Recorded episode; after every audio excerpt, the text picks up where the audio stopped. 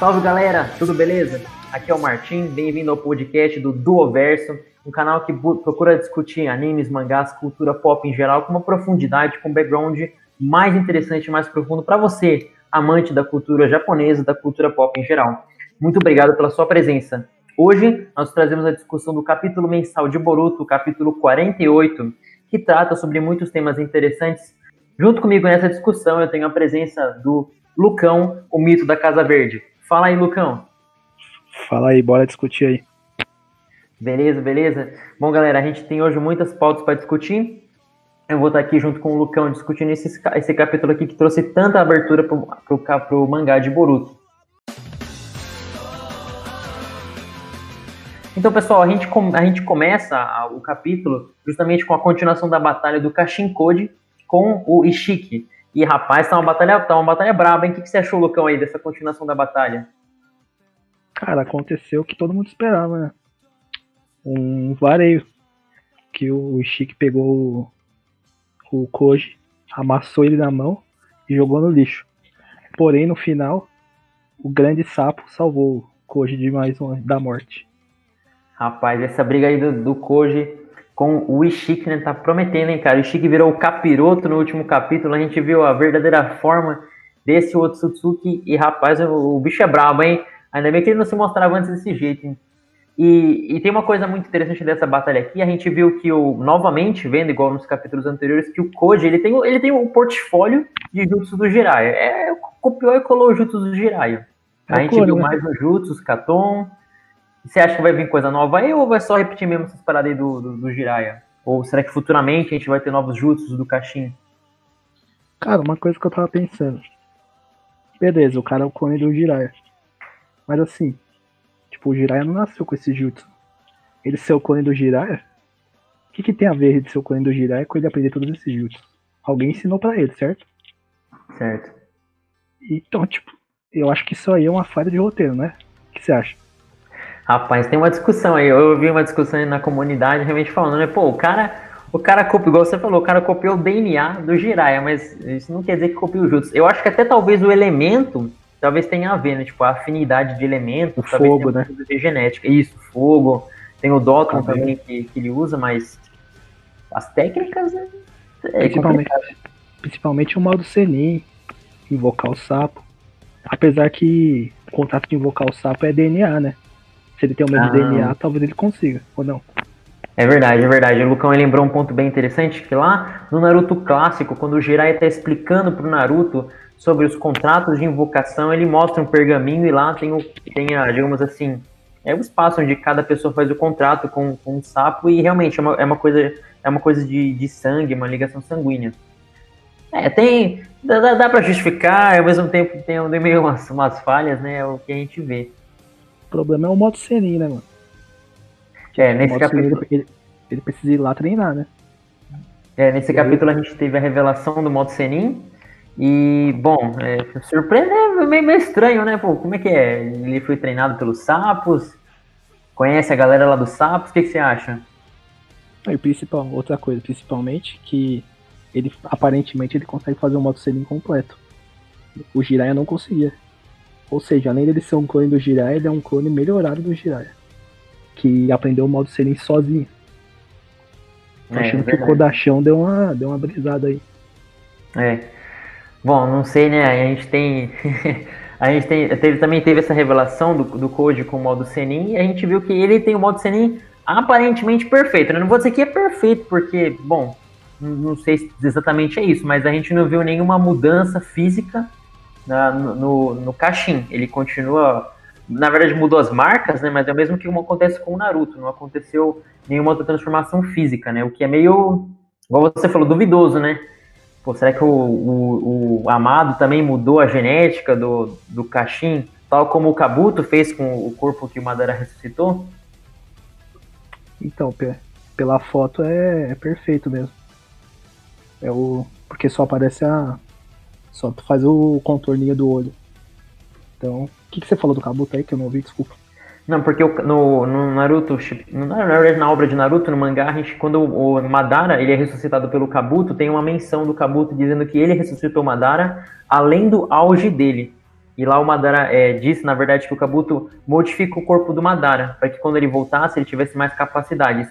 Tanto que aquele, aquele busto do Hashirama que o Madara uhum. tinha, na verdade foi uma alteração genética feita pelo Kabuto. Então a gente pode pensar, será que o Amado também tem essa capacidade de fazer uma alteração genética, assim como tal como o Kabuto fez no passado?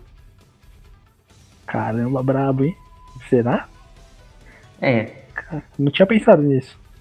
Mas é um ponto que você também levantou, porque. E esse modo sendo imperfeito, ele vem de treinamento mesmo? Ou ele é genético? Será que a genética do Naruto fez ele conseguir aperfeiçoar mais rápido? E talvez a genética um pouco ruim do Jiraiya teve problemas, e aí o, o, Amado, modificando essa genética, ele, ele o, o Kashin aperfeiçoou o modo Senin. Será que ele vem por genética ou por treinamento? Tá, vamos por partes. Tipo, a genética ela ajuda a atingir o modo Senin. Por quê? Por que, que o Naruto? Porque o Naruto tem muito chakra naturalmente. Então, então fica mais difícil pro chakra natural, tipo, tomar o corpo dele. Porém, para você fazer isso é muito treinamento. Porque você tem que ficar parado do modo que você não consiga, você não pode mexer um músculo. Isso vai contra a natureza humana, então você tem que treinar. E é muito difícil treinar sozinho, porque se você treinar sozinho, você já era. Você vai virar um sapo. Por quê? Porque você vai, você não tem o controle do chakra. Então precisa do sapão lá do sapinho lá, esqueci o nome dele, para dar aquele stun, para dar. Como? Fukusaku. Alguma coisa assim. Esse cara, esse sapinho aí, pra ele dar aquela paulada em você pra você voltar. Então é, é muito difícil ele ter aprendido sozinho. Então, ou é um furo de roteiro, isso aí, ou vai ter uma reviravolta muito da hora nos próximos, nos próximos capítulos, que vai mostrar uma grande tramóia aí dos sapos junto com o Kashinkoji e o Amado. Será? Já pensou aí, próximos capítulos a gente tem a, novamente o Monte Mioboko lá aparecendo a galera dos sapos aí. Gamabunta, será que o Gamabunta tá envolvido aí com o Caxim? Será? Ah, o Gamabunta é o filho do sapão lá do char, do. Do. Aquele negócio de fumar, como é que chama?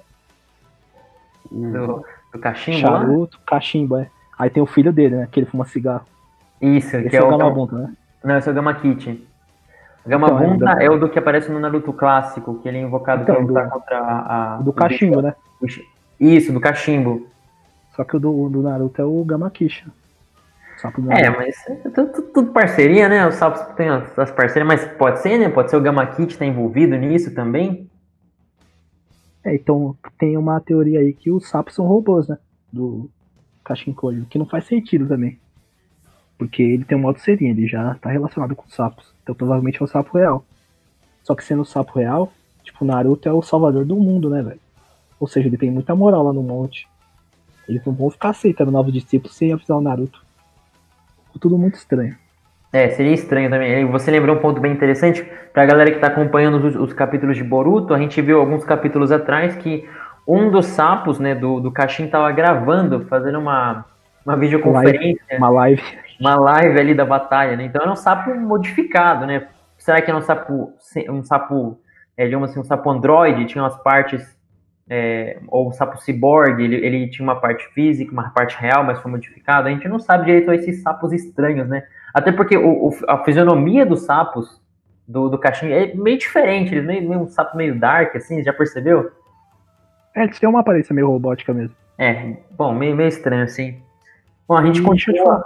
Hum, fala aí, fala aí. Desculpa. O Jiraiya não conseguia compartilhar a visão com o sapo? Não. Ah, é, foi o, é, o, pen, é. os pens que compartilhavam entre eles, né? Isso, justamente esse ponto, né? Os pens, eles têm uma visão compartilhada com uma das características, né? Tanto que por isso que aparece aquele Rinnegan, né? Que na verdade é, é uma projeção do Rinnegan nos olhos do, dos corpos do pen. Exatamente. Bom, a gente vai continuando a luta do Kashin e do Ishii, que é uma luta que no, no começo você fala, não, pô, o, o Kashin tá arrasando, tá, tá descendo a lenha no Ishiki, né, que ainda era o corpo do Jigen, mas a gente vê que a batalha dá uma muda de rumo e cada vez mais o Jigen tem, tem falas muito misteriosas, né? A gente pega um ponto aqui, é, Lucão, pra gente divulgar, entender um pouquinho mais. O Ishiki, né, nessa batalha tá falando muito de destino, tá falando muita coisa assim de destino predestinado, principalmente quando revelou que era o Jiraiya, né? Ele falou o destino daquele homem E novamente ele começa a falar alguma coisa sobre esse tipo. No capítulo, no capítulo 48, lançando agora, tem uma fala que ele, que ele o, o, o Chique, na verdade, ele, ele chama o Caixinho de palhaço, ele fala que você não, é, você não é capaz de entender isso, ele fala sobre o destino. O que, que você acha, Lucão, essa parada aí de destino que o, que o Ishik tá falando? Assim, é, é só, é só roteiro, só, só pose? Ou será que tem alguma coisa mesmo tá ligada com essa predestinação que o Ishik está mencionando? Então, ele fala de predestinação genética, né? Então, muita, muito pouca gente está falando disso, mas eu acho que isso tem, tem muito a ver com o futuro da obra. Por quê? Qual que o Kashinkoji era clone do Jiraiya, certo? certo? Era não, porque ele tá vivo ainda. O Sapão salvou ele. Ele, é. é. o, ele era o clone do Jiraiya. Qual que foi o qual que foi o destino de Jiraiya? Qual que era o destino de Jiraiya? É, guiar a criança da profecia. Como que ele fez isso? Indo lá contra. Ele teve duas crianças, certo? O Nagato e o Naruto. O Nagato seria a criança vai que ia causar uma grande destruição no mundo e o Naruto a grande salvação. Então esse destino, o destino do Jiraiya se, se fez real quando ele foi lá e morreu para que a criança da criança que ia salvar o mundo conseguisse derrotar a criança que ia destruir. Certo? Ou seja, o pela obra tá dizendo que o que o amado criou o clone do Jiraiya para que ele morresse para que ele morresse pro Ishiki. O destino dele era morrer pro Ishiki para que o Ishiki fosse para a vila e fosse derrotado que é o que tá acontecendo, certo? Até teve uma referência ao, ao arco do Pen, naquela hora do Shinra Tensei, que ele destrói a vila, que ele está por cima assim, aparece e tá aparecendo a mesma coisa com o Ishiki. Então acho que é uma coisa nesse sentido, assim. O Amado ele acredita muito nessas coisas de destino, de genética. Ele tá usando a genética para reconstruir o passado, fazer o futuro, fazer o futuro ter, ter a mesma o mesmo fim do passado. Eu acho que é mais ou menos assim é muita brisa, mas mano, esse capítulo é muito. Esse, esse mangá é muito bom. Então, ou seja, pelo ao que tudo ao que tudo me leva a crer que no próximo capítulo teremos uma luta épica de Naruto, Naruto Sasuke, Boruto chato do caramba se metendo, Kawaki se fazendo de vítima contra o Ishiki. Que será da vida da Folha, hein? Rapaz, o negócio tá Tá ficando complicado para Konohagakure, mas um negócio, bem interessante que o Lucão colocou aqui na mesa é justamente esses paralelos que a gente está vendo na obra de Naruto. Nós tivemos o arco do Jiraiya muito bem construído e também muito bem encerrado com a morte do Jiraiya, né? ninguém gostou, mas foi uma coisa que trouxe muito acréscimo para o mangá e a gente está vendo justamente um paralelo. Quer dizer, apesar da gente não saber exatamente quem era o, o, o Caixinha até alguns capítulos atrás, mas a gente viu que ele lutou contra um, um oponente muito formidável, um, um oponente que, na verdade, é, lutou de forma bem parecida. Na verdade, o Caixinha lutou de forma bem parecida com o Jiraiya. Ele tá morrendo. Ele, na verdade, a gente achou que ele ia morrer, mas ele acabou escapando. Mas ele teve um, um final parecido com o Jiraiya. E agora o Jigen vai até. Desculpa, Jigen não. O Ishiki vai até a vila, a vila a aldeia de Konoha. Então, é bem parecida a trajetória do Ishiki com o Pen e do Caixinha com o Jiraiya. Só que tem uma questão, né, Lucão? Tem essa parada de predestinação eu até acho que, na verdade, pode ser alguma referência cultural ao Oriente, tem algumas religiões, é, digamos assim, que tem uma, uma, certa tendência dessa coisa de predestinação. Eu posso dizer que o, que o Kishimoto Sensei, o autor de Naruto, ele tem muitas referências culturais para Naruto. Não vou dizer que ele copia exatamente as lendas, os contos para obra de Naruto, mas ele se inspirou muita coisa. E eu percebo que o, o Kodashi, o, na verdade, o Kodashi, ele tá, tá, na verdade, replicando alguns elementos também. Então, talvez ele esteja pegando um pouco dessa coisa de predestinação que a cultura hindu, o hinduísmo tem, um pouquinho disso, jogando na obra de Naruto, através da figura do amado e, e esse diálogo também do Ishiki para fazer esse, esse, paralelo com predestinação. Mas a gente vê, meio que o destino está sendo mudado, porque o Jirai morreu e o Kashin conseguiu sobreviver. Ele, lembrando que ele perdeu um braço, né? E o Jirai também perdeu um braço, né? Se a gente se a gente vê na obra do Naruto, o Jiraiya é, perdeu o braço e o é. perdeu o braço esmagado. Então, tem um paralelo assim, mas ele, ele sobreviveu. Então, será que o destino está sendo mudado? O que, que, você acha, Lucas? A gente vai ter o Kashin Koji vai voltar assim mais forte do que nunca?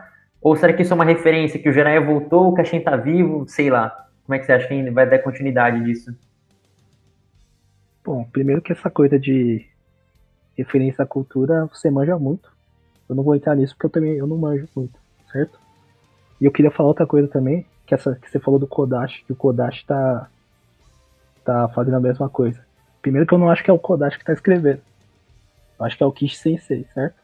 Kishi Sensei voltou, então, Kishimoto pegou assim das mãos do Kodashi e falou, dá um mangá aqui pra mim, dá aqui pro pai. Será que foi isso mesmo? Exatamente, porque se você pensar, vamos pensar, no, no meio da obra ali, teve a luta da Delta que foi chata pra caramba. Foi tipo meio seis meses de luta com a Delta. Beleza. Aí depois que acabou a luta, o Naruto, eles estavam conversando. Vai, o Boruto vai atrás da da Tsunade porque ele achou que o porque tava todo mundo achando que o que a marca lá dele, a, o Karma, tinha alguma coisa a ver com com o negócio com o jutsu da Tsunade de guardar chakra na testa aqui. Beleza, ele vai até, ele tá indo até lá. Aí do nada no meio, pum, ele volta. Ele volta e nunca mais se fala nisso. Alguma coisa aconteceu. Outra coisa, o Naruto foi derrotado, foi selado, para dois episódios depois ele ser solto também. Eu, na minha, na minha cabeça, o que tá acontecendo é o seguinte: o Kishimoto falou assim, velho, faz aí, faz, falou pro Kodashi. Escreve aí o que você acha melhor e tá bom. Só que aí ele começou a ver a obra indo pra um caminho que ele não tava gostando e falou, velho, deixa, tá bom, tá bom, deixa que eu faço, deixa que eu faço. Dá a mão aqui que deixa pro pai, que o pai vai resolver aqui. Eu, eu tentei deixar você resolver aqui, você não conseguiu, então deixa que eu resolvo. E eu acho que é isso que tá acontecendo. Agora, sobre o destino do Kashin Koji, eu acho que o Kashin Koji ele fez o que o Jiraiya faria se, não, se ele não se ele não souber, se ele não se ele não fosse tão nobre. Por quê? Porque o Jiraiya teve muita oportunidade de fugir. Acho que foi, teve até a mesma situação do sapo lá, o sapo tá parado lá para levar ele. Só que ele não quis. Então, você vê como esses clones não são não são perfeitos. Eles copiam sua genética, mas não copiam sua nobreza. Lembrando que quem não lembra direito, o Jirai está investigando o Pen, ele realmente ele tem a oportunidade, né? Claro, ele já tinha perdido um braço, tinha sido lutado com o, os, o Pen já, mas ele tem a oportunidade de fugir, mas ele, ele, ele, tem, aquele, ele tem aquele insight, ele tem aquela, assim, aquela revelação de que aquele, aqueles corpos do Pen, na verdade, não são verdadeiros, né? Então ele tem, ele tem essa, assim, esse pensamento e ele volta para confirmar a teoria dele, de que o verdadeiro não está entre eles. Então, justamente por se arriscar para confirmar a teoria dele, olhando novamente no rosto dos Pens, é que ele acaba falecendo claro, no final enviando a mensagem para Konoha, mas essa, essa atitude nobre que ele tem no final de se sacrificar para que alguém de Konoha, para que a vila de Konoha possa vencer o bem no futuro, foi justamente uma coisa que, que mudou bastante, né? Ele poderia ter fugido, né? Mas uh, o segredo do Pen nunca seria confirmado exatamente e, e pode ser, quem sabe, que o Pen ter, que teria destruído Konoha e ninguém teria reagido como aconteceu. Então é, é, é uma divisão agora na história que a gente tem entre o Kashin e o Jiraiya. O Martin, Fala aí. Desculpa aí, desculpa interromper, mas você realmente acha que essa informação do Jiraiya foi tão necessária assim? Olha. Foi tão necessário assim ele ter voltado? Eu pensando, penso... vai. Hum, como se fosse ser. na vida real. Eu sei que o, a morte dele teve uma importância e tal. Mas assim, na vida real, você tá lá. Foi, foi assim, foi, foi importante ele ter voltado lá pra olhar na cara do Pen? Não foi, velho. Mas fala aí sua opinião. eu queria polêmica aí com a, fanbase de Naruto. Mas assim, eu penso um pouco no cenário, porque eles estavam basicamente naquele, naquela trama é, da obra de Naruto. É, era uma trama bem de conflito entre Konoha e Akatsuki. Se a gente lembrar, é, Akatsuki já tinha capturado algumas bijus, tinha capturado o, o Ichibi, tinha capturado o Sambi, tinha capturado o Nib, várias bijus tinham sido capturadas nas outras vilas. Também é, Konoha criou um grupo de expedição para ir atrás do Itachi, e também o Jiraiya, em paralelo, tinha ido nessa missão contra o Pen. Então era como se fosse uma, uma guerra, assim, digamos assim, entre Konoha e Akatsuki. Então, pela tensão do momento, pela necessidade do momento, eu acho que o Jiraiya quis confirmar aquela informação. Claro, eu não acho que ele, que, que ele sabia que ia morrer, mas ele se arriscou para confirmar aquela informação que poderia mudar o destino do mundo ninja. Parando em pensar em termos reais, talvez não seja necessário, não sei. Eu acho que foi uma atitude nobre pensando, pensando no, no todo. Não, foi muito nobre mesmo, mas assim, eu acho que o Naruto conseguiria sentir que não era o verdadeiro pelo modo, com o modo Serin. Tanto que para sentir onde o Nagato tava, ele enfiou uma estaca no braço, né? Aí ele conseguiu sentir de onde tava vindo o sinal de chakra. Sei lá. Mas foi, foi da hora a morte dele. Bom, pessoal, além desse conflito entre o Ishiki e o Kashin Code, a gente também tem o, o grupo de que tá lá em Konoha, que estava assistindo a live, mas é o diálogo entre o Naruto, o Sasuke, o Shikamaru e o Amado, principalmente, né? A gente também tem a presença lá da, da garotada lá, o Borutinho, o Kawaki, o, também a, a Sarada. Mas, bom, é, basicamente a gente vê um pouquinho das, das, motivações do Amado, ainda mais, né? A gente vendo que o Amado, ele tá... Ele, ele fez muita pressão, mas nos últimos capítulos ele só falava disso, que ele queria a anistia dele, e finalmente ele... A anistia não, digo, desculpa, a, a, ele queria ter garantido que ele poderia ficar em Konoha, e ele conseguiu isso dessa vez, e ele fala pra galera, né, que a bomba era falsa, né, lá no Chicadai. Ele colocou uma bomba falsa só pra meter o louco e a galera poder receber ele lá. E aí, eles estão dialogando, né, justamente, né, e tá essa tensão, né, o que, que a gente vai fazer agora? É, quer dizer, o, o cara tá solto, o, o monstro saiu da jaula, e, e o Naruto e o Sasuke estão lá dialogando, o que, que a gente vai fazer agora para derrotar esse cara, esse Ushiki que tá mostrando, digamos assim, uma ameaça para Konoha. E aí, você curtiu esse diálogo do Amado? Aí o, o Amado tá metendo louco, tá consumindo o quadro do mangá? Ou será que ele tem, ele, será que ele tem mais alguma coisa também para mostrar pro, pros protagonistas? Então, se ele não tiver nada mais nada para mostrar, acho que é um desperdício de personagem. Porque ele me parece muito seguro de si, ele parece saber muito bem o que ele tá fazendo. Ele, eu acho que ele acha que o Naruto e o Sasuke vão conseguir derrotar ele, porque senão ele não teria vindo pra Konoha. Porém, acho que vai cinco capítulos antes, o Naruto e o Sasuke tomaram uma sovada histórica. De uma versão dele mais, mais fraca. Certo? Então, não sei, tá estranho isso aí. O que eu queria falar também é o seguinte. Nesse último mês, toda a fã de Naruto ficou falando que o Naruto e o Sasuke iam ter lá, iam se teletransportar. Teve um youtuber aí, o Saulo, que é muito bom o canal dele, aliás, que fez um vídeo mostrando como que o Sharingan, como que o Rinnegan funcionava, o teletransporte, tudo. E ninguém pensou o óbvio. Era óbvio que o Ishiki ia pra Konoha. Era óbvio que ele ia atrás do Kawaki. Isso era, isso era um pouco óbvio. Então a gente gastou internet, a gente gastou tempo de. A gente gastou a banda larga para falar de coisas inúteis que eram. que eu acho que era meio óbvio que não ia acontecer. É, o pessoal se envolveu bastante nessa discussão, né? Como é que Naruto e Sasuke podem chegar? Tinha umas teorias lá sobre o, o ninjutsu de tempo e espaço do Sasuke. Mas realmente, a gente pensar, né? Não, pô, o, o Ishiki ele perdeu o receptáculo, ele tá. Ele, e ele tem pouco tempo de vida. É claro que ficou mais explícito nesse capítulo, mas dava pra gente conectar, até mesmo se a gente pensar nos paralelos, né, entre a história do. entre as atitudes do Ishiki e também do Pen, é claro, né? Se a gente vê esse paralelo, naturalmente que o Chique ia, ia lá diretamente para a aldeia da Folha. Exatamente. E também eu acho assim, como estrutura de roteiro, essa coisa de, de fazer menções ao arco do Pen muito inteligente. Porque na minha opinião, é uma opinião ousada, hein? O arco do Pen é a maior obra, a maior obra de entretenimento oriental da história do mundo. Mesmo sem o Madara? Não, ali ali é o seguinte, estruturalmente é o arco do herói completo. Né? Que é o que? O mestre do. O mestre do. O mestre do protagonista morre. Aí o protagonista quer se vingar. Aí ele vai lá e treina, fica muito forte. Só que do Naruto tem um boost. Que ele não se vinga. Por quê? Porque ele tem uma, uma ideologia forte na cabeça que ele quer. Ele quer pegar o ódio, colocar tudo dentro dele e livrar o mundo do ódio. Obviamente que eu acho que isso não, né? Que a paz do mundo ninja hoje não se dá por causa disso. Se dá porque o Naruto e o Sasuke, sozinho, conseguem derrotar todos os ninjas do mundo, juntos. Mas isso é outra discussão. É, é realmente o, o, esse arco aí de, de, do Naruto versus o Pen, ele é justamente um dos arcos mais elogiados. Muita gente acha que Naruto devia ter acabado nesse arco. É, é, realmente, eu já escutei muitos, muitas pessoas falando, não, tinha que ter acabado ali, acabou, venceu a Akatsuki, né, que era o, a galera pensava que era o Pen, exatamente o líder, né, mas a gente viu que teve muitos mais desdobramentos, mas realmente é um dos arcos mais elogiados de Naruto e certamente também um dos arcos muito elogiados da cultura oriental, da produção de mangás. Mas, bola pra frente, né? Que teve a Guerra Ninja, a gente teve a presença do Madara. Eu particularmente adoro o Madara, eu, eu gostei muito da Guerra Ninja, apesar de tudo. E eu acho que foi um grande arco também a Guerra Ninja.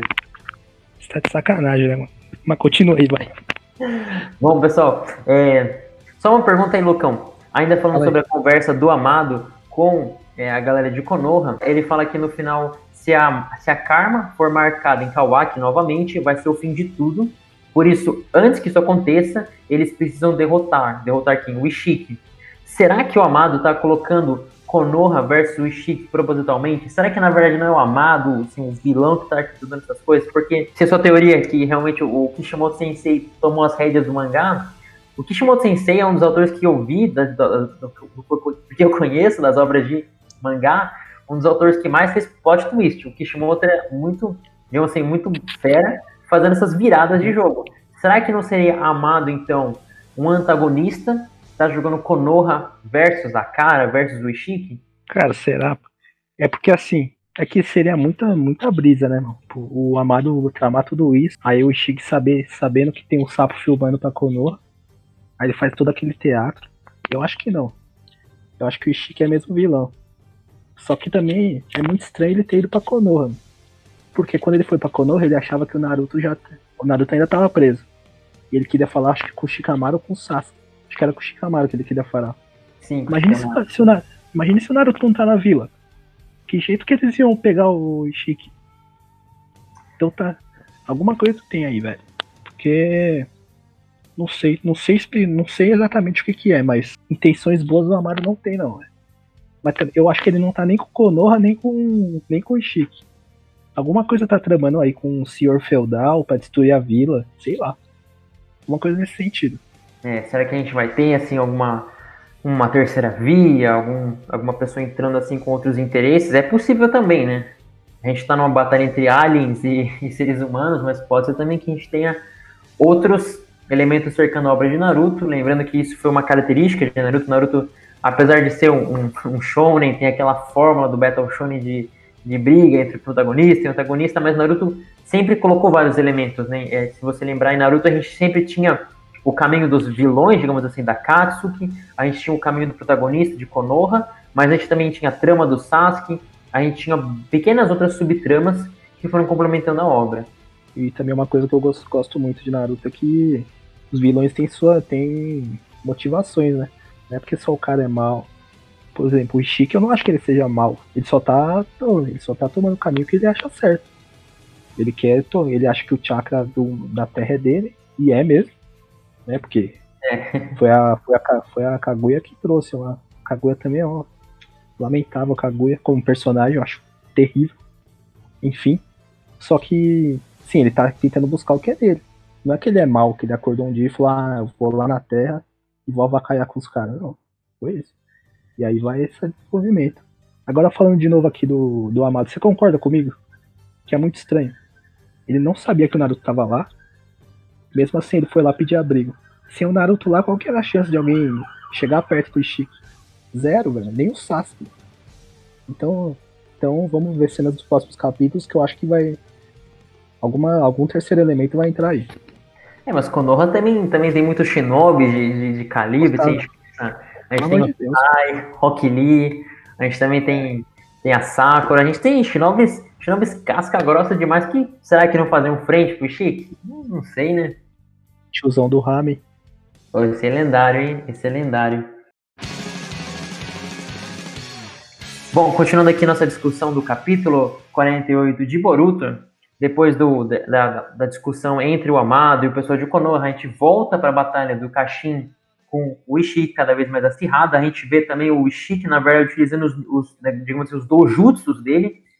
Lembrando que a gente teve a aparição de um novo dojutsu, um jutsu ocular, que foi aquele olho do Ishiki, ele tem um Byakugan no outro, ele tem um Dojutsu estranho, falando que é uma bola de basquete, mas ninguém sabe exatamente o nome desse Dojutsu, mas é, aparenta ter algumas habilidades que o Jigen, tanto quanto o Ishiki estavam utilizando, uma delas é, a, é, na verdade, uma delas é aquela técnica que eles encolhem, que Essa técnica que encolhe é chamado Sukona Hikona. É a técnica que o Jigen, ele pode tocar, desculpa, não, Jigen, o é a mesma coisa, ele pode tocar no objeto e encolher, e agora ele pode simplesmente visualizar, ele pode encolher aquele objeto.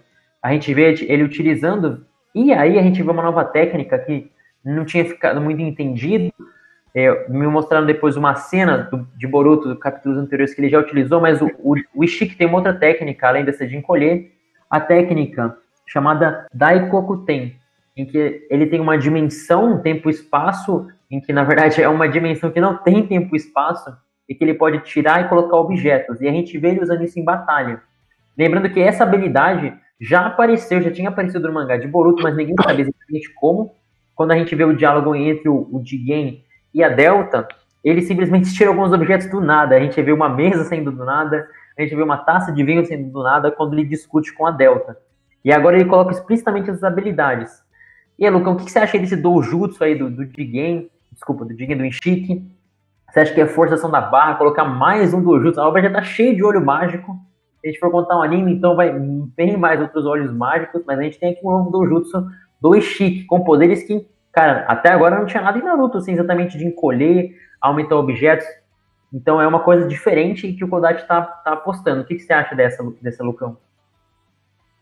Tá. Primeiro, não, na minha opinião, não foi o Kodachi, é o Kish Sensei, certo? É o Kish Sensei, beleza. Então, mas sério, sério, assim, eu vejo com bons olhos esses novos poderes. E eu faço um apelo aqui. Naruto, para de usar o Rasengan. Usa outro poder. Não, e Boruto. Não usa o Rasengan. Aprende outra coisa. Enfim. Tem que não, criar, não dá. Tem que vai parecer Naruto, então. não, o Naruto tudo bem usar Rasengan, mas o Boruto, velho. E ainda fazer um Rasengan que some. Péssimo, né? Enfim. O que, que eu acho desse olho? Ele me trouxe mais dúvidas do que clareza. Porque ele fala que, o, que ele pega o objeto, leva para uma dimensão que não passa o tempo, que não acontece nada ele pode reviver essa coisa a hora que ele quiser. O que eu não entendi foi o seguinte: essa coisa que ele pega para jogar nesse mundo, ele faz uma cópia dessa coisa? Ou ele ou ele pega ou ele faz igual o, o jutsu do Obito e do Kakashi lá, que ele que ele leva para outra dimensão. Outra coisa, quando ele volta essa coisa para o mundo real, essa coisa não, não fica mais na não fica mais nessa dimensão é outra cota também que vai. Porque se você pensar nessa cena que você falou da Delta e dele, como que acontece essa cena? A Delta pega, destrói a mesa, aí o. Aí o Gig vai lá e revive a mesa. Só que tipo, a mesa quebrada já, tá, já tava lá. Já tava quebrada. Ou seja, não é, não é o mesmo. Então pode ser que ele tenha um estoque, pode ser que ele tenha uma mesa com vinho na, nessa dimensão e ele fica. Ele vem na hora que ele quiser. E se for isso, é uma técnica muito perigosa que pode trazer muito problema pro Naruto e pro Sasuke. Então, vamos ver. Espero que eles não morram. É, é uma técnica assim, bem. A, a, princípio, né, quando eu vi essa técnica a primeira vez, principalmente é, a técnica que ele encolhe objetos, eu falei, cara, que, que porcaria. Eu achei tipo, com um mau, mau olhar. Ele, inclusive, se encolhia. Eu falei, o que, que é isso? Como assim, né? Que técnica é essa? Ah, você não curtiu? Eu não curti. De primeira eu não curti. Agora eu tô vendo que é uma técnica forte. Justamente também por eles usar. Na verdade, eles usam duas técnicas. Muita gente achava que era só uma técnica, mas são duas. E essa técnica da dimensão, que é o Daikokuten, é também bem interessante porque dá para combar, né? Você encolhe um objeto, joga na sua dimensão e aí depois você taca no, no algum adversário. E justamente, eu não sei exatamente se foi esse processo, mas ele usou aquelas pilastras no começo no, ele, quando, quando, desculpa, para quem não lembra, no capítulo anterior mostra algumas pilastras, também no começo desse capítulo mostra quatro, acho que quatro, algumas pilastras. E em determinado momento, o Ishiki ele, ele retorna essas pilastras e uma delas esmaga o braço do Code. Então, é uma técnica que assim, parece bem, assim, bem interessante, bem forte, apesar, né, apesar de certo preconceito que eu tive com a técnica no começo, né? Na verdade, tanto com essa quanto a técnica de encolhimento. Então, mas você acha que ele pega o objeto, Tipo, ele faz ele desaparecer no mundo real e vai para essa dimensão, ou você acha que ele faz uma cópia do objeto? Olha, pensando nesse exemplo que você deu da mesa, que foi uma demonstração que ele teve capítulos atrás, na verdade, eu penso que ele leva esse objeto para a dimensão dele, mas por, por na verdade, por, por fato que ele mencionou que na dimensão dele não tem tempo e espaço, então não muda o fato que ele tira ou não o objeto, porque não tem o tempo. Então é como se fosse uma duplicata. Ele tem o objeto na dimensão dele, só que do mesmo jeito o objeto aparece na nossa dimensão que tem tempo e espaço. Então ele, digamos assim, é uma coisa meio, meio que um pouquinho surreal, né? É, é como se fosse uma cópia, mas o objeto na verdade não tem tempo e espaço na dimensão dele. Que brisa, hein, velho? Eu não sei não, hein? É, a gente precisa ter mais informações para saber como funciona, né?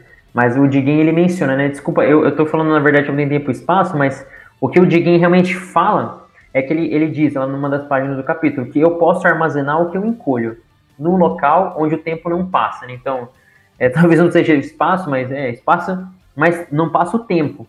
Então, se não passa o tempo, ele tira o objeto. Mas como não tem tempo, o objeto continua lá. Na nossa dimensão, o objeto apareceu. Mas na dele, o objeto existe lá. Então ele, ele fala que o objeto que ele encolhe, ele pode. Ele pode absorver, é isso? Então, é, essa parte também não ficou muito explícito, né? Como é que, como é, que é essa relação desses dois, desses dois ninjutsus. Né? Deixa eu ver como eu tá no inglês. Talvez a tradução tenha ficado ruim. Mas continua aí que quando eu achar eu falo. Ah, certo, certo. É, justamente se a gente pegar para estudar mais profundamente essa questão desse novo poder do Jigen, é uma coisa bem misteriosa, ninguém sabe direito exatamente, mas essa técnica Daikoku-ten, ela é uma técnica, na verdade, que vem também da cultura oriental. Daikoku-ten, na verdade, é um deus, digamos assim, um deus da, da escuridão, um deus mais sombrio, e, e, que, na verdade, vem do hinduísmo, né?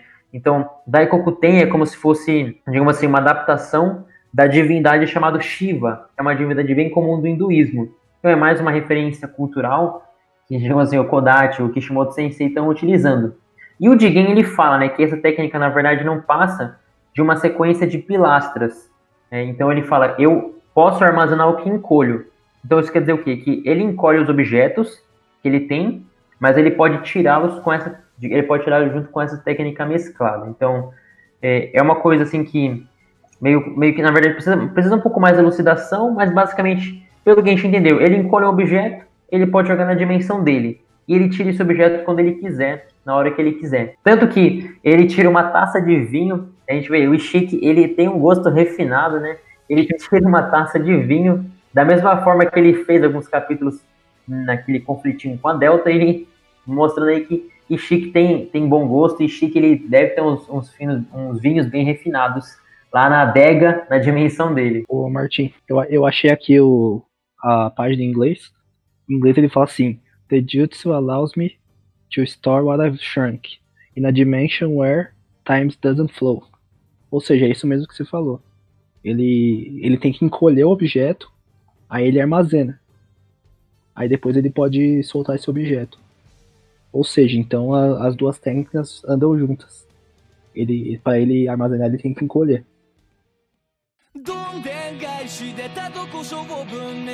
A continuação da batalha entre o Ishiki e o, e o Kashin Koja. Aparentemente o Kashin ele foi seriamente digamos assim, ele tomou danos muito sérios, na verdade.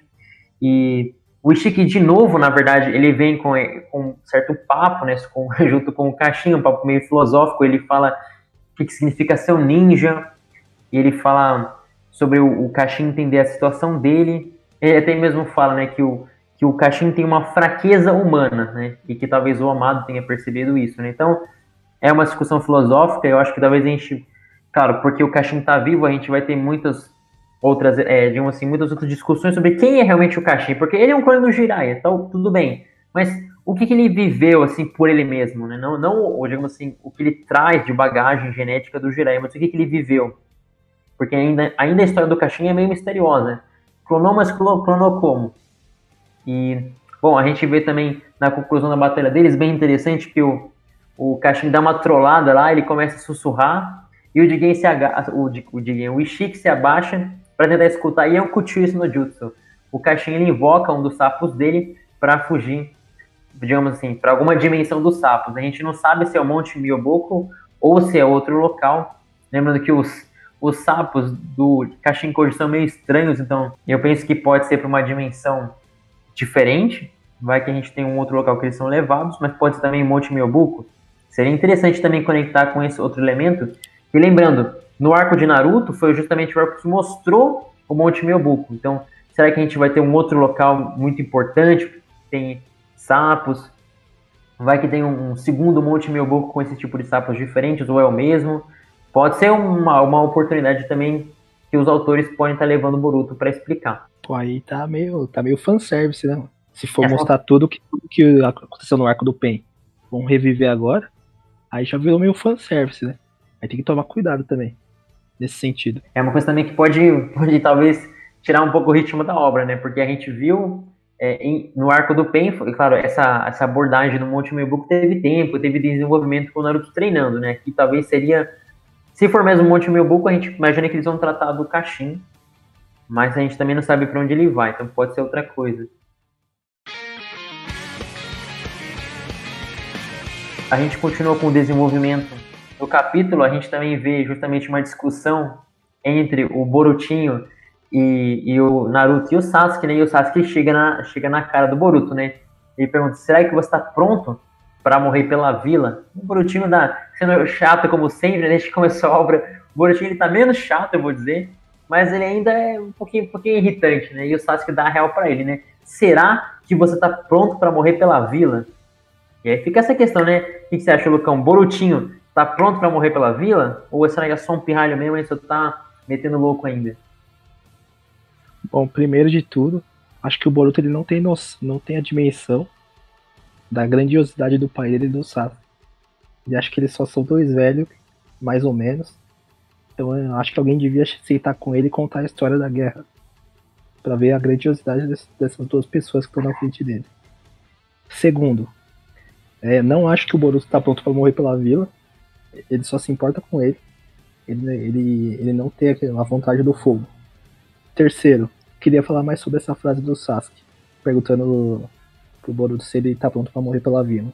Muita gente tá falando que o Sasuke dizia o seguinte: você não vai lutar porque você não tá pronto. Só que eu penso diferente. Tô achando que o Sasuke vai vai querer matar o Boruto. Tô achando que tô achando que o Sasuke vai querer matar o Boruto pra matar o Momoshiki. E aí pode ser que os nossos heróis é, fiquem de mal de novo. O que, que você acha, Martim? Já pensou nessa, hein? Momoshiki entrando no meio da batalha? Será então que o Sasuke passa o facão primeiro no Borutinho para evitar o surgimento do Momo? Seria uma batalha diferente, né? A gente está falando de paralelos aqui com o arco do Pen, mas realmente seria um elemento diferente a presença do Momoshiki, lembrando que ele tá, ele tá na obra de Naruto, ele tá dentro do Boruto, tá lá sendo descompactado aos pouquinhos, mas ele tá presente. Em algum momento vai surgir, vai manifestar, e a gente não sabe também a relação, né, do, do Ishiki com o Momoshiki. Parças, é, esses outros aí não parecem muito parça do outro, não. Será que eles têm um conflito, alguma intriga, assim? É uma coisa que a gente pode ver nos próximos capítulos. É, todos eles se odeiam, né? Porque se você pensar naquele quadro lá do Otsutsuki, era dupla, não era? Que tava naquele quadro. Sim. Era, era o Ishiki e a Kaguya? Né, cada um tinha uma dupla, né? Só que em cima, né? Em cima é, tinha a dupla do Ishiki e da, da Kaguya, e tinha a dupla também do Momoshiki e do Kinshiki. Aquele gordão, né? Que ele comeu. Isso. Comeu de comer, não de praticar. claro, claro. Mas o que eu falo assim não é nem o Momoshiki surgir. O que eu falo é o seguinte.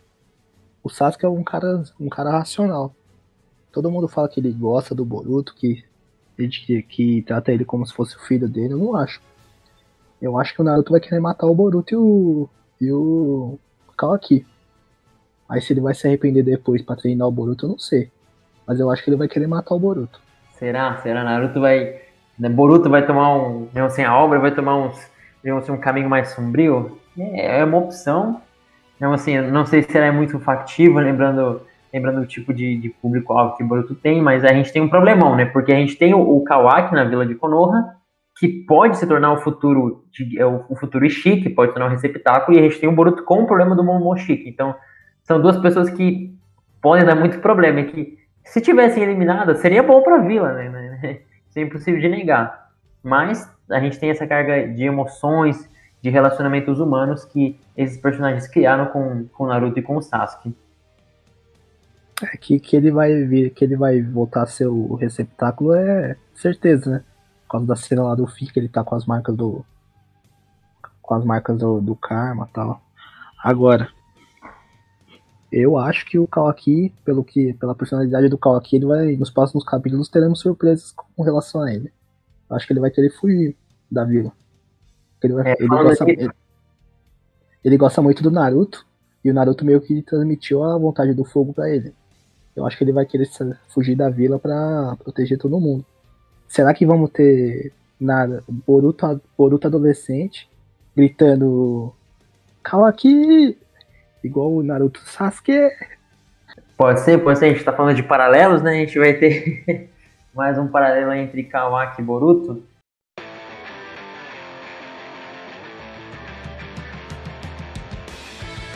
Vamos, vamos é. então lançar agora, Lucão. A gente está chegando no final da nossa revisão, do nosso podcast. Mas lança aí, Lucão, três previsões que você tem pro próximo capítulo. Lança aí, três, três situações que você acha que vai acontecer no próximo capítulo. Vamos agora na parte de apostas. Tá, primeiro eu acho que o, o Chique não vai destruir a vila. Tipo, logo igual o Pen, sabe? Fazer o Shinra vencer. Ele vai. Ele vai. Digamos assim. Pousar calmamente na frente do Naruto e do Sasuke. Vai falar, me dá o. Me dá o. Menino lá, o Kawaki. Aí eles vão negar, obviamente. Aí vai acontecer uma luta épica. Boruto vai querer ser um machão, vai entrar na frente. Naruto vai ter que salvar a vida dele, vai tomar um golpe vai se machucar. Aí já são duas. Que eu acho que ele vai, vai parar na frente. Eu acho que o Boruto vai querer bater nele. E o Naruto vai proteger e vai tomar um pau. Vamos lá, enquanto você pensa nessas previsões aí, Lucão, eu vou jogar as minhas previsões. Olha, eu, eu sei que o mangá tá seguindo esse ritmo bem linear e tudo mais nos últimos capítulos, mas eu acho que vai ter uma inovação no próximo capítulo. Eu acho que a gente tá bem centrado nessa luta. Mas eu tô achando que agora a cara vai ganhar um destaque. Já pensou? A gente tem outras pessoas na cara além do, do, do do, do, do Kashinkoji, do Amato, né? Quem sabe a gente tem a aparição dos outros membros da cara que já foram apresentados. A gente tem o Cold, a gente também tem a Delta, tem, tem pessoas que ainda têm que fazer suas aparições. Eu tô pensando, eu tô achando que esses personagens vão ter uma participação no próximo capítulo. Eu não sei em que nível, mas eu acredito que eles vão se mobilizar para ir junto com o seu mestre, o Ishiki, para dar um suporte para ele. Bom, essa é uma das minhas previsões. Eu também estou achando que a gente vai ter mais informações do Kashin Code. Eu estou dizendo para vocês, eu acho que o Kashin Code vai brotar no Monte Milboco. Eu acho que vai brotar o Kashin Code, ele vai estar sendo ajudado pelos sapos. E vai estar fazendo algum tratamento lá para cuidar do Kashin, que agora está sem um braço, infelizmente, por causa da luta dele. Ele vai ter esse destaque para o Kashin. Eu acho que ele vai falar algumas coisas mais também sobre o passado do Kashin. Eu gosto que, pelo menos Naruto tinha algumas fugas, na verdade, de, de ritmo, tinha algumas, de algumas, algumas digressões no roteiro de Naruto. Eu gostaria muito que tivesse isso em Boruto também, porque eu acho que o Boruto é um pouquinho linear, na verdade é um pouco mais linear do que era Naruto. Então eu penso que se tivesse isso é mais meu interesse, mas eu gostaria da cara, de uma parte com o Kashin, e lá para o final do mangá já voltar para esse conflito entre o Naruto e também o Ishiki. E a minha terceira aposta para esse conflito é que, na verdade, o Sasuke ele vai tirar da vila tanto o Kawaki quanto o Boruto. Eu acho que o Naruto vai se mobilizar com o Shikamaru, com o Sai, com os Shinobis ali de Konoha para tentar parar o Jigen enquanto o Sasuke dá uma fugida. E aí, Lucão, e sua terceira previsão quanto a isso? Posso comentar as suas previsões? Pô, fica à vontade, fica à vontade. A gente tá na parte de apostas aí, se a gente ganhar, você já pode, já pode confiar na gente pra Mega Sena. Então, a primeira que você falou é que. que ah, qual que é a primeira mesmo? A eu falei da aparição da cara. Ah, eu discordo radicalmente disso. Eu acho que eu já te falei isso aí, mas eu vou falar pro público. Eu acho que a cara será ignorada a partir de agora. Eu acho que, naquela mesma linha de raciocínio que eu falei do Kishimoto ter assumido, Kishimoto não gostou dos personagens e não vai continuar. A Delta foi desligada pelo Amado. E o Code lá, ele tá que nem um longo protegendo a Jubi. Eu acho que, ele, acho que a Jubi será ignorada, acho que o Code será ignorado e acho que a Delta será ignorada. Agora, o segundo. Não, o que você falou do Sasuke sair do campo de batalha. Se o Sasuke sair do campo de batalha, acabou, velho. O Sasuke tem que ficar no campo de batalha. O Shikamaru tem que levar as crianças pra fora. Eu também não acho que, ele, que vai levar. Que eu. Porque aí também é sacanagem, né? O, man, o mangá chama Boruto. E aí só o Naruto e o Sasuke lutam. Aí virou, virou Sasuke e Naruto o, o mangá. Então, acho isso dessas duas. E aí, eu não consegui pensar em nenhuma terceira, então posso ficar só com duas aí, nesse primeiro. Tranquilo, tranquilo. Fica aí na aposta, ó. Lembrando que o mangá se chama Boruto, mas se chama Boruto Naruto Next Generations. Então, tem Naruto no nome. Tá? tem Naruto no nome. É, bom argumento. Bom, pessoal, é, basicamente essa aqui é a nossa discussão sobre o capítulo número, digamos assim, o capítulo número 48 de Boruto, que trouxe muitas perspectivas para a obra. A gente tem esse mistério do Kashinko, a gente tem, é, digamos assim, essa ascensão do Ishiki cada vez mais, e a gente fica na, no aguardo para o próximo capítulo, que vai ser lançado dia 20 de agosto, todo dia 20 é lança do capítulo de Boruto, a gente fica na expectativa do próximo capítulo. Bom, muito obrigado a sua presença, a sua participação aqui no nosso podcast. Se você realmente gostou do podcast, fica conectado aqui com o Duoverso, a gente vai ter mais conteúdo, mais análises profundas de Boruto também, sempre para você, amante da cultura japonesa, amante da cultura pop, amante de Boruto. Beleza? Muito obrigado pela sua presença. Eu agradeço também a presença aqui do Lucão. Quer mandar um salve para a galera, Lucão? Eu queria mandar um salve aí para Casa Verde, para Barra Funda. Queria torcer para estar aqui no mês que vem. Se o Mar Martim me chamar, eu venho. É nóis. tamo junto, tamo junto. Obrigado aí pela presença de todo mundo e você que curte o nosso podcast. A gente fica pra próxima. Então, obrigado e valeu, galera. Até mais. Falou!